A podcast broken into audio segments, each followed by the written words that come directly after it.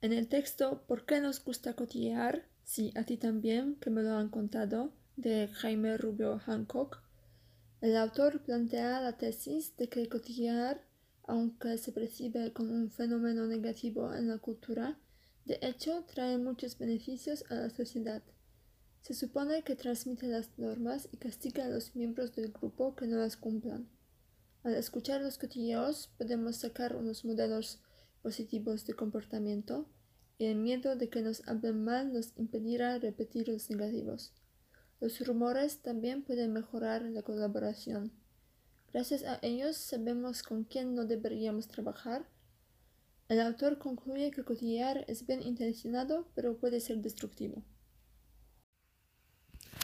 Todos cotilleamos, eso es una cosa cierta, pero ¿para qué lo hacemos? No solamente por placer, los cotilleos tienen un rol muy importante para la sociedad. Marcan las fronteras de comportamiento.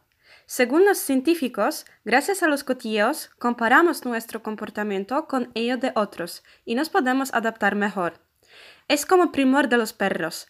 Hablan bien de Joaquín, hago lo que hace Joaquín. Hablan mal de Fernando, no hago lo que hace Fernando. ¿Por qué? Para que otra vez no hablen mal de mí. El texto dice que cotidiamos todos los días, que nos gusta cotidiar.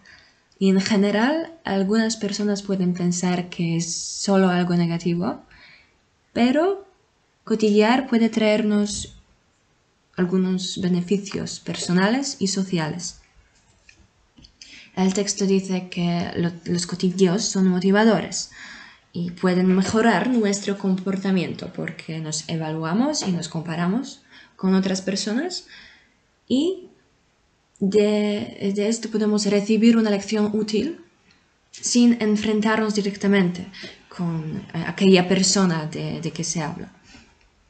También el texto dice que la clave es el miedo, porque de cotidios positivos podemos aprender cómo podemos mejorar y tener éxito, y de rumores negativos tememos ser el tema de cotidios y por eso um,